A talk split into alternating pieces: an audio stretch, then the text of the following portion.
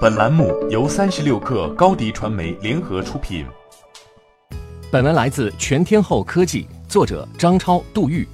继苹果之后，全球第二个市值破万亿美元的公司或将诞生。摩根士丹利分析师布莱恩·诺瓦克重申对亚马逊的增持评级，并将目标股价从一千八百五十美元上调至两千五百美元，较之前收盘价高出百分之二十九。这一预期认为，亚马逊市值应接近一点二万亿美元，同时也是华尔街给出的最高目标价。有趣的是，摩根士丹利曾经表示，现在是时候防御了，并将科技类股整体评级下调至卖出。分析称，如果亚马逊股价在八月二十八号收盘价基础上涨百分之六点零七，在触及到两千零五十点一四美元时，公司市值将突破万亿美元。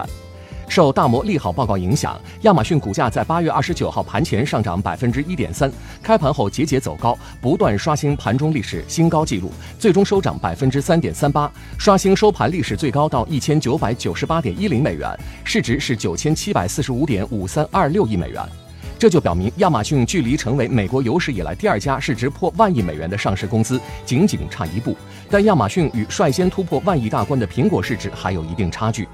亚马逊公布了2018年第二季度财报，得益于高利润率的云计算业务，虽然二季度营业收入不及预期，但每股收益是市场预期的两倍多，连续四个季度盈利大超预期，净利润连续第三个月超过十亿美元，广告等其他业务收入同比猛增百分之一百二十九，成为利润增长的另一大推手。同时，亚马逊公布的三季度业绩指引显示，营业收入预测区间虽然不及市场预期，但净利润将达到十四亿至二十四亿美元，远高于分析师师预期的平均值，大约是八点四亿美元。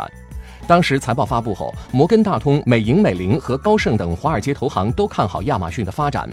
摩根大通维持亚马逊评级是增持，并将目标价上调到两千两百美元，还表示总的来说，亚马逊依然是我们选股的优先选项。我们相信，任何营收趋缓的迹象都难以掩饰利润上行的趋势。